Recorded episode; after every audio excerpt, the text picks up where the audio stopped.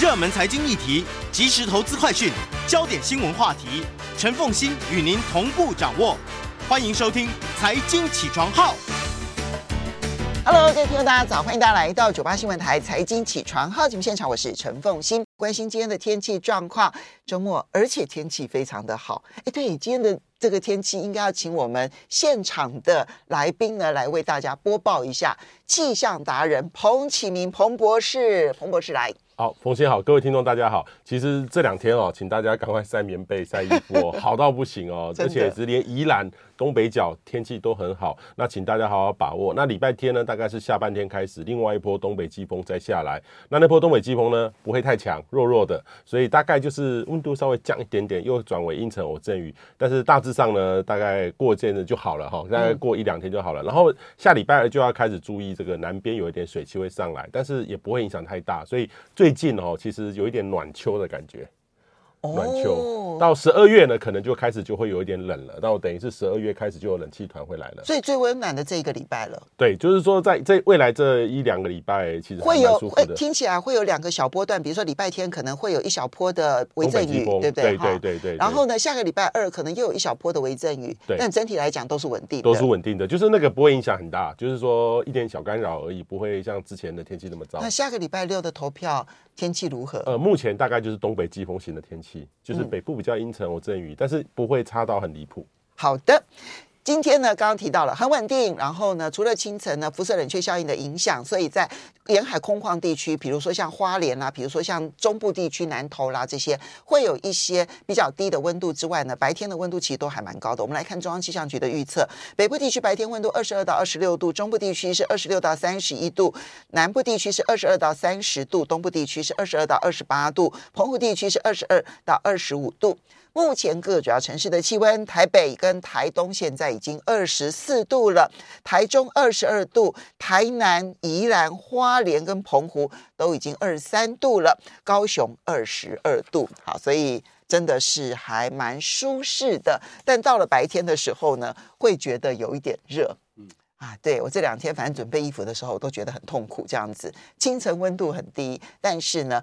早上呃，中午的时候又很热，这样子哈，所以这个穿着上面的 三明治的穿着方式很重要。好，回到今天的每周选书早起读书，今天要为大家介绍的呢是八旗文化所出版的《价值的选择》。在我们现场的呢是气象达人彭启明彭博士，也非常欢迎 YouTube 的朋友们一起收看直播。其实你知道吗？我在看这本书的时候，然后要特别来谈这本书的人是启彭启明的时候。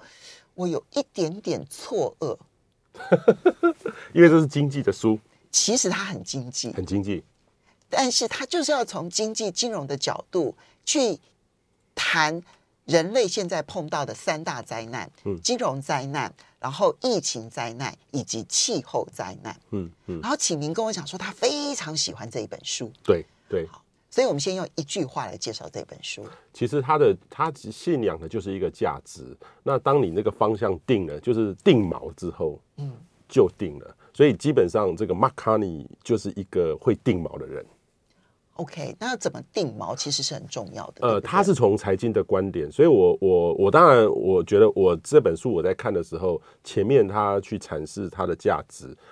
我最重要是看的是，因为 COVID 我觉得快要过了，然后另外一个是就气候变迁。那气候变迁怎么样？因为在台湾而言，其实很像气候变迁是环保署的事情。嗯，但是从这本书看得很清楚，这是我们国家的定锚，我们国家选择价值的问题，这是最大的差别。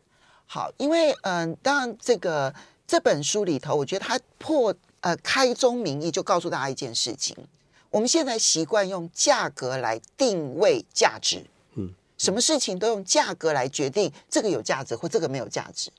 那我们用价格来定位价值，把它给把价格跟价值扭曲在一起之后，进一步的也扭曲了我们的价值观，嗯，因为我们把有没有价值这件事情定位为在我的人生当中的优先顺序。嗯，所以用价格来定位价值，然后用价值来扭曲了我们的价值观，是一切所有灾难的根源。没错，没错，这是马，这个是这个卡尼这一位这个金融学家哈，嗯嗯，非常重要的贡献。他现在希望从价值观出发，去定位价值，更进一步的重新定价，这个是倒过来的一个顺序，嗯啊，不是用价格来定位价值观，而是用价值观来定位价格。我觉得这个对光是这一点其实贡献就很大。他其实，我举个例子，他这个人很特别，加拿大央行行长。去做英格兰的央行行长，其实英格兰还有苏格兰的央行行长，但是英格兰央行行长可以 cover 整个英国的，就是等于他是最大的。那我有问过英国驻台的代表说，哇，你们国家好开放哦，为什么一个加拿大人做你的央行英国英格兰的央行行长？他说他就是优秀，给英国创造一个新的价值。嗯。马克卡尼哦，其实他在金融圈非常有名，就是刚刚启明所讲的这一段人生经历。他原本是加拿大的这个央行行长，结果在金融危机的时候呢，被英国邀请去担任英国英格兰央行的行长。啊，这个是这有点破天荒，破天荒，完全破天荒。等于是说我我就说，如果日本的央行行长很厉害的，被台湾请来当台湾的央行总裁，这可能吗？不可能的事情。唯一的例外是以色列的央行的副总裁曾经担任过联准会的副总裁，嗯哼，这是唯一的一个例外，哈，就以色列，但是他是副总裁，他还不是总裁，嗯哼，跟他这个是央行行长，真的是不同等级，他是唯一的，哈，所以这个马克卡尼的这个背景本身就会让大家觉得说，嗯，这个眼睛一亮，那我们就要来这个谈他的破题。嗯哼，他去谈价格、价值以及价值观的彼此之间的关联以及不同点。嗯哼，其实我觉得以这个气候变迁的角度来看的话，他选择的是就是一种完全的价价值。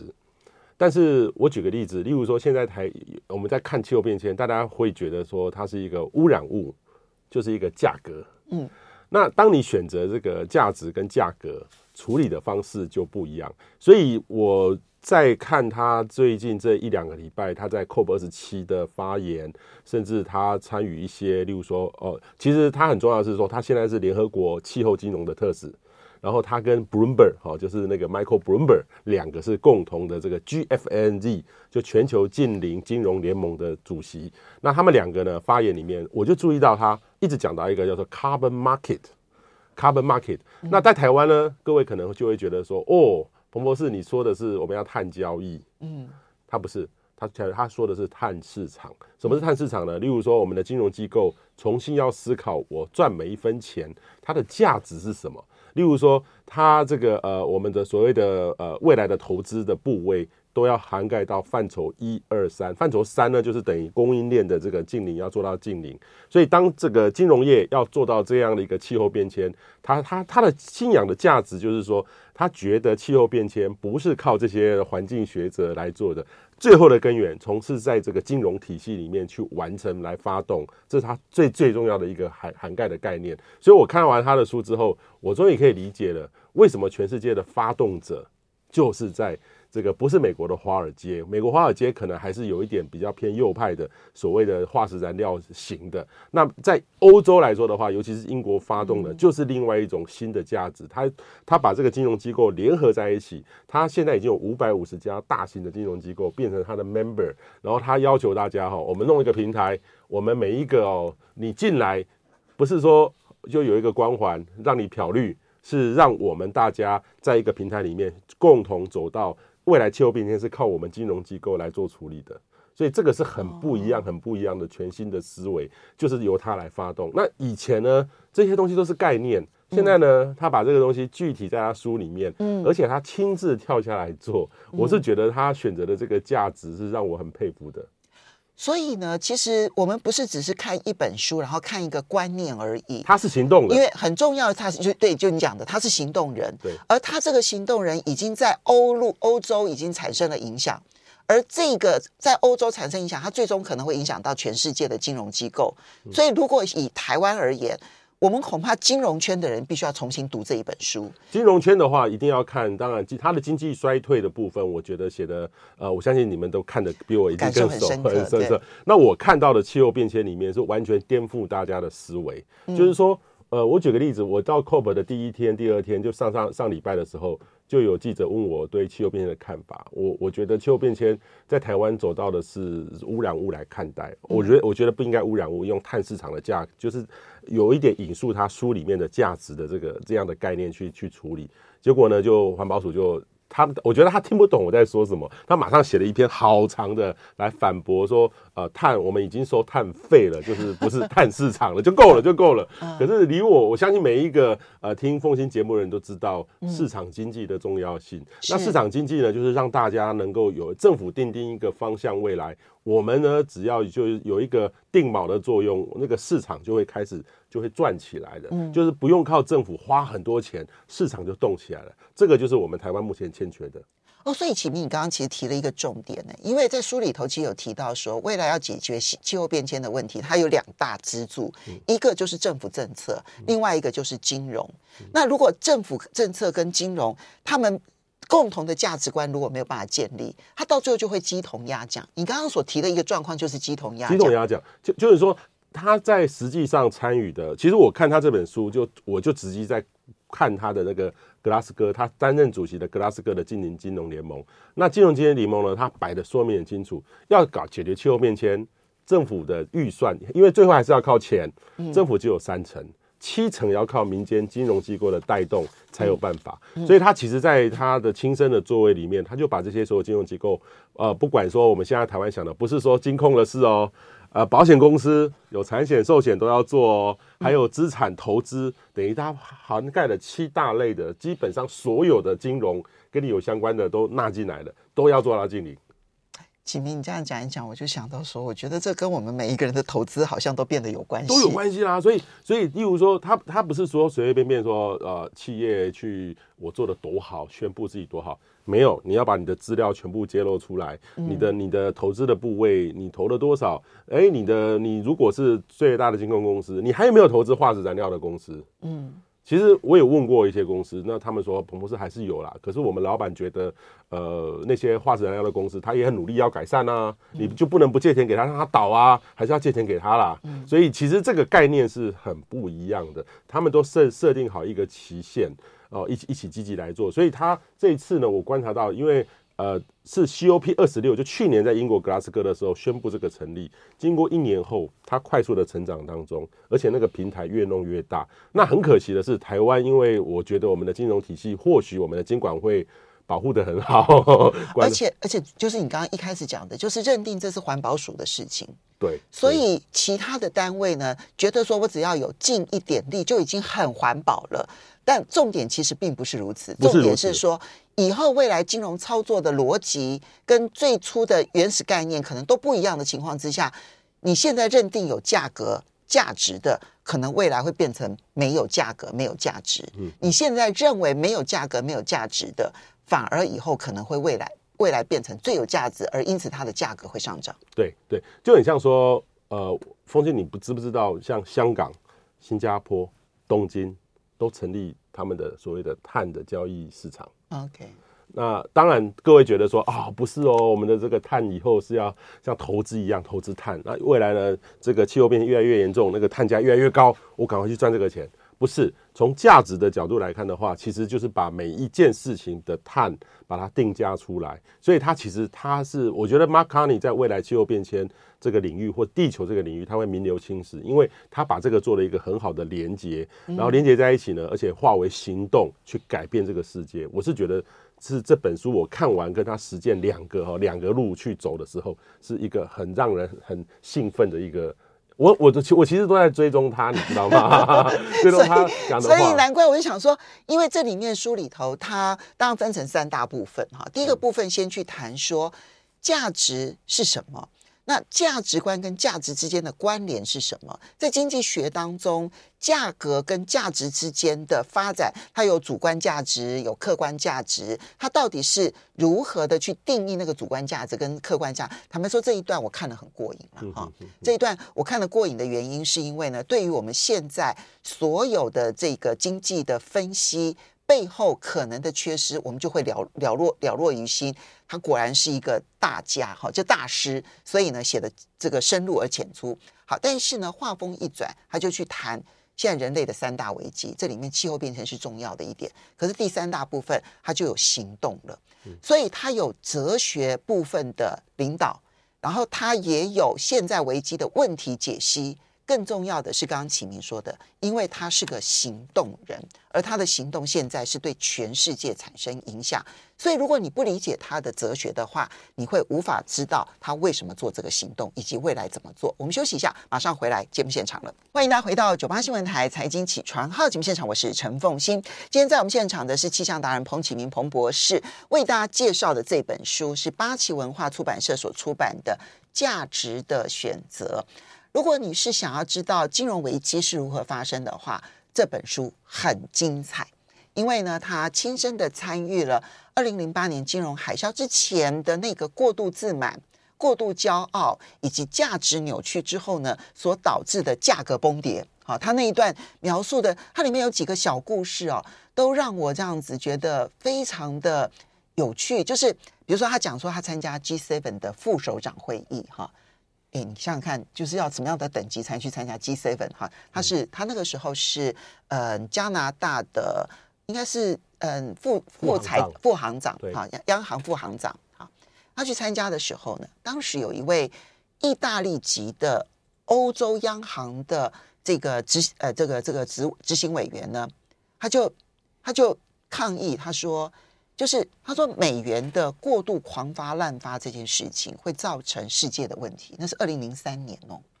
结果当场就有人吐槽他，他说美元就是价格的定锚啊，你只要美元定了，价值就在那里啦啊，就不愿意再听他说下去了。他说，可是这个过度自满，其实就埋下了二零零七年、零八年的金融海啸啊。然后呢，他又提到说，后来嗯，金融海啸之后呢。集团体会议，他也是代表，就是这个加拿大，然后去参加 G20 的这个央行行长会议。结果在那个会议当中呢，他就听到那个美国的总统小布希这样非常谦卑的，然后告诉所有的二十个国家的这个央行行长跟财政部长，他说：“我们现在需要大家集思广益，然后呢，提供我们一条好的路径，去解决现在人类这么大的一个危机。”他当时觉得一个国家的总统这么谦卑，因为央行，因为加拿大相信美国是很小的，他说像我们这么小的一个国家，然后那么谦卑的来请教，他觉得他好谦卑有礼哦。就他旁边的那一位，后来有担任这个意大利这个这个这个意意大利首相啊，意大利的总理，然后呢担任过欧洲央行行长的德拉吉就跟他说了一句，他说：一九九零的时候呢，我也曾经看到。戈巴契夫很谦卑的跟我们说，希望我们大家提供他们一些财经建议。我当时也觉得，这么大的一个国家来跟我请教，我觉得他好谦卑哦。你知道吗？我现在觉得，我好像仿佛又回到了一九九零年代，那个时候苏联来跟我们请教是一样的场景。我觉得他描述的就很传神。这个传神当中，他要告诉大家，如果我们对于现在价格，所定定的价值过于自满，就会出问题，而气候变迁就是这样的一个状况。其其实我觉得我很赞同凤馨讲的一句话哦。其实我这次刚从埃及回来哈，我我还一直一直在看，因为今天是礼拜五，今天是最后一天。那为什么我先回来呢？因为其实说真的，呃，通常第二个礼拜最后几天谈判会每天每日。嗯，反而是重点。那我们大家都知道，埃及这个国家，其实我很讶异的是，我去参加第一天会议，我被那个场场景吓到。第一个是这次呢，四万四千人参加。好盛大哦！四万四一联合国的会议没有四万四千人过哦，联合国的会议这是最有史以来最大的一次的规模。第一届应该只有几百人吧？我记得我看梅克尔传的时候，对，那时候很少很少，就一一直往上加。嗯、去年在英国的 Glasgow，在只有三点五万人参加。然后三点五万也很多，也很多。然后那你有想过，他不在埃及的开罗，是在东边西奈半岛。西奈半岛以前就是战争的地方，有一个度假村办。那那个度假村其实平常呃没什么太多人去，就是富豪去度假的。但是他选在那个地方，把大家关在那个地方去。然后我很很讶异的是说，第一个是说他人变多，那人谁会参加？企业界参加的特别多。哦，这就是你在那边看到的很多新面孔。新面孔完全是新面孔，因为以前大概呃两两种人，一个是政府的谈判代表，一百将近两百个国家的政府谈判代表，一个团差不多四五十个人，哦，大一点的一两百人谈判团，因为谈判有很多的系列的谈判。然后第二个呢是 NGO，NGO 会是有时候是跟政府合在一起，有时候是去倡议某些东西，嗯，然后一点点的企业，这支企业变成第三只脚。嗯，而且人数也许比 NGO 还多，还多还多。然后甚至说，呃，他在整个国家馆里面也扮演一个很重要的角色。也就是说，企业在气候变迁里面变得很重要，很重要了。所以，我我是觉得它有一点像是会展经济的感觉了。所以这次我觉得埃及，我虽然我会觉得说，呃，埃及可能不办的不怎么好，食物也不好吃，饭店也给我弄得很贵。可是你必须说，埃及政府，埃及食物不好吃。对啊，就是中东料理啊，所以不知道吃什么，然后你就会觉得说，他大概就是一种呃，希望 promote 自己的国家，promote 非洲，当非洲的领头羊，然后呃，要希望你们 loss and damage 赔偿一下这种这种这样的东西。所以我们对于会议的内容是没有期待的，就是说最后的结论可能不会期待。像我刚刚还在看说今天的最后的结果，大概有三分之二的结果都是 not agree。还没有同意的，未未未达成共识。对对，所以我觉得他要拼出拼出一线一一个像以前的会议的结果是不可能的事情。就像那个时候有什么巴黎协定啊，或者格拉斯哥协议啊什么等等。对，都都不会有，都不会有。但是它会有一些小细节的一个进步。所以我刚才讲过的，说企业在里面，呃，为什么企业要参加？我觉得跟这个今天选的书这个 Mark Carney 他有关，因为他号召了五百五十家的企业。来弄这个事，那企业呢？他要投资，好，假设投资台积电，台积电，哎、欸，那你台积电的净零报告是什么？你的 ESG 报告是什么？拿给我看。然后就是投资人就会说，哎、欸，你这个净零哦，你这个为什么二零五零年才到才能到达净零呢？你能不能到到二零三零年、二零四零年就要净零呢？所以，哎、欸，那你的那个呃碳的价格在你的财报是怎么呈现的？所以一个一个问题就会开始来了，所以你不要小看一个财经人士对于整个业界、整个社会的革命的影响，就是他。所以你在这一次 COP twenty seven，我这边特别提一下，就是彭启明呢，他你是从哪一届开始，每一届都去参加的？十一年前 COP 十八的时候参加，到现在十一年，每一年都没有间断，对不对？没有间断，对。好，所以你看到启明，他就是那么认真的，每一次都参加 COP。这个这个会议，气候变迁会议。好，这一次的 COP twenty seven，政府部门的部分它不精彩，因为埃及似乎没有那么强大的企图心。其实跟主办国的企图心有很大的关系。可是企业界很精彩，因为企业界的在影响气候变迁所扮演的角色，现在已经被唤起了。而且它会越来越精彩，这一点是我们要看的一个趋势。我我前几天呢，呃，大概前两个三个礼拜，我听到了一位企业家，他就提到了说，我们现在如果不把这个呃近零碳排碳碳排这件事情啊放在心上的话，我们会做很多错误的决定。他说，他想把这个碳权、碳价、碳费，whatever，就是你不管叫它什么东西，把它放到。资产负债表里头去看，他说，他举了一个例子啊，很鲜活。他说，埃克森美孚石油每一年排放的碳是一点一亿吨啊。假设说它的这个碳权、碳费、碳价一吨的话是一百块钱美金，那表示说它现在没有支出，但未来要支出的可能是一百一十亿的碳费、碳价、碳税。他今年获利是。八十亿美元，大家都觉得他赚翻了。但是如果把碳费、碳价、碳税加进去的话，它可能会变成亏损三十亿美元。这就是一个很明显的，就是如果我们现在在思考我们的投资，没有去把碳这件事情放进去的话，未来有一天当全世界形成共识的时候，我们在后面追赶不及。嗯哼。其实这次里面很重要的是，大家外面看到说 loss and damage，其实我我我不我不看那种东西，我大概看的是巴黎协定后的第六点二、六点四、六点六点六哦，等于是说它的它的市场怎么去建立的，那越来越会有很好的结果。刚刚凤琴讲的那个案例哈，其实已经在发生的。呃，现在全世界大概有六十八个碳的机制，就是说碳税。碳税哈，碳税啊，有的国家就直接收到差不多一百三十七块美金哦，瑞典哦。那有的国家像像那个新加坡已经收到五块美金了哦。那他预计二零三零年呢会收到八十块，八十块，二零三零年，对它，它每两年两年就一直调往上调一次。嗯、那新加坡是两套方式，一个是碳税，一个就是碳交易。嗯，你你如果好好自己做碳交易，哦、我就不课你税。所以基本上他用这种方式来来处理，所以等于是说政府完全去出手创造这个规则。那香港也是。那现在呢，现在等于是全世界的这个碳的这个，因为有有这种价值的观念，所以全世界如果你好好的去想到一些工具，像我遇到一个最鲜活的例子，就是说那个很多的国家，好像英国的牛哈要戴口罩，因为为什么戴口罩？戴上口罩呢，他打嗝的时候把那个甲烷把它收下来。哦，所以那个口罩不是我们一般的口罩，对它应该有特殊装置，把它那个甲烷气收下来，不要排在大气里面造成温升温。它的口罩应该有碳捕捉，有有就甲烷捕捉，甲烷甲烷捕捉，甲烷捕捉。那你你如果有这个好的创意，然后你就可以去跟他来谈，我也我把你的甲烷把它抓下来，然后这个碳的市场机制就出来了。所以就会让很多有创意的人在气候变迁里面找到新的行业、新的工作、新的资金。你碰到的是新创业者是不是？就有，对对对、哦。那他已经实验在牛身上，牛愿意戴那个口罩吗？哦，当然就是把它架在上面，牛没有办法。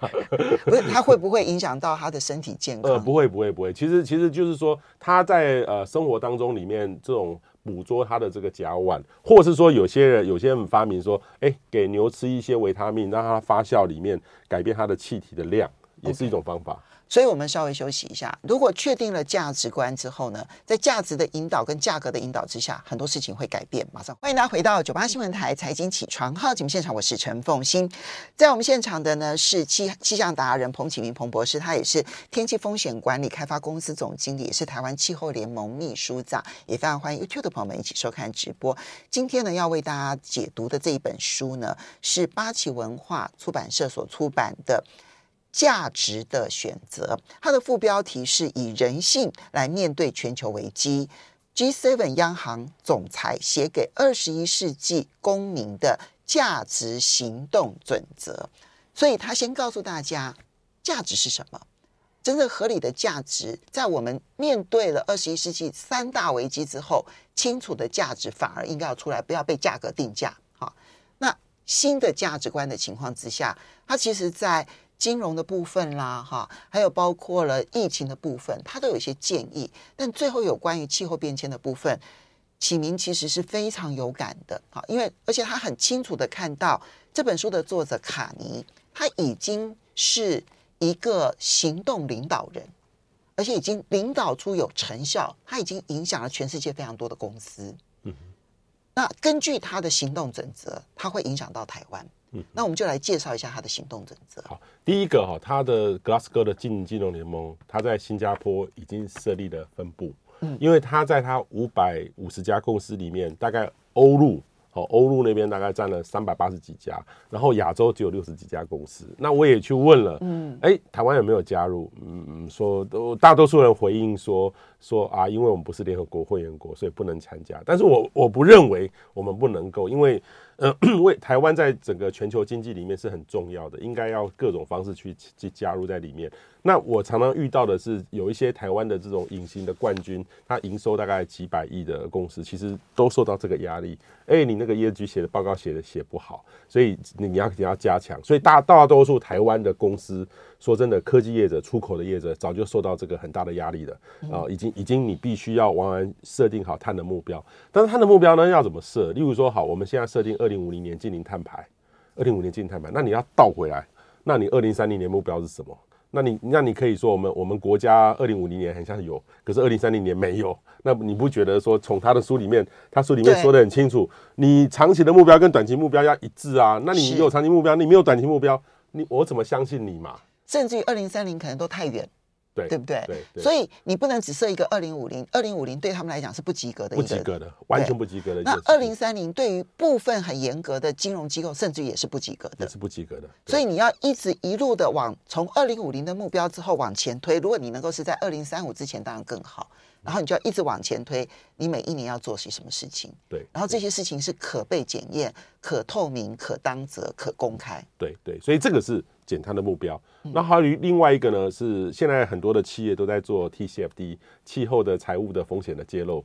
其实他书里面也说得很清楚，其实所有的企业都除了这个刚才叫做转型的风险哈，需要很多的钱探定价之外，很多的企业遇到天灾，可能一下就挂了嘞。呃，风清，你你有没有看台积电的 TCFD 的报告？它台积电其实它会受到干旱的影响，也会冲击到一 per 零点几 percent 呢。那个其实台积电的零点几 percent 的营收，对我们投资人来说的话是很大的量，很大的冲击，对不对？台积电都把它算出来了。那台积电还有算出来，可是其他的公司如果算出来，压力就更大，因为台积电的毛利是高的，对，所以营收衰退个几个 percent，零点几个 percent 影响可能不大。嗯，可是其他的公司毛利低的。营收掉个几个 percent，它影响就大了。对，所以其实它在这个整个金融业的改革，金它会要求金融业先来做 TCFD，然后另外一个呢是就气候的风险的财务的揭露，然后金融业也会要求它的投资的部位的公司，你减碳跟这个调试这种这种所谓的预。等于预警防范你的财务部位的受到气候的冲击的影响，一定要给它公布。所以它这两条，哦，你不要小看说这个，虽然这个它是英国、加拿大人离我们很远，已经这个两根这个刀了，已经刺在我们前面了。所以它的这个价值，我我会觉得这个金融机构的读的高阶的经理人要好好读它。呃，第三个部分，因为我相信前面 COVID 跟那个经济衰退，大家都知道，都都怎么去处理。台湾很有经验，但是气候部分，台湾是很没有经验的。所以启明呢，其实已经告诉大家了，就是阅读这这本书的那个简略方法。因为第一部分呢是谈观念的问题，谈哲学的问题。嗯。那如果你觉得说啊，这个有一点艰深，虽然对我来讲很精彩，但是呢，如果你觉得有点艰深，不想读没关系，好，那留给经济学的相关的学生来读。我觉得对于经济学相关的学生、财经相关的学生读了会觉得很精彩。第二个部分就是谈危机，而这个危机是我们大家所熟悉的。你如果要跳过去也可以，但是你刚刚在讲的时候，我就在想说，不是金融业而已，包括企业、包括创投，恐怕公司里头都要成立一个读书小组，或者是嗯带读人啊，就帮企业老板读书的人。我真的碰到有一位首长。政府首长，他旁边是有一个读书办公室，大概三个人还是几个人，帮他读重要的书，然后跟他做简报，说这本书可能带来的影响是什么。那当然，这位首长没时间读嘛，哈，那就由读书小组来帮他读。我觉得可能每一个董事长、每一个总经理，可能身边都需要这个读书小组。那这个读书小组呢，就把第三部分，尤其是有关于气候变迁的行动准则。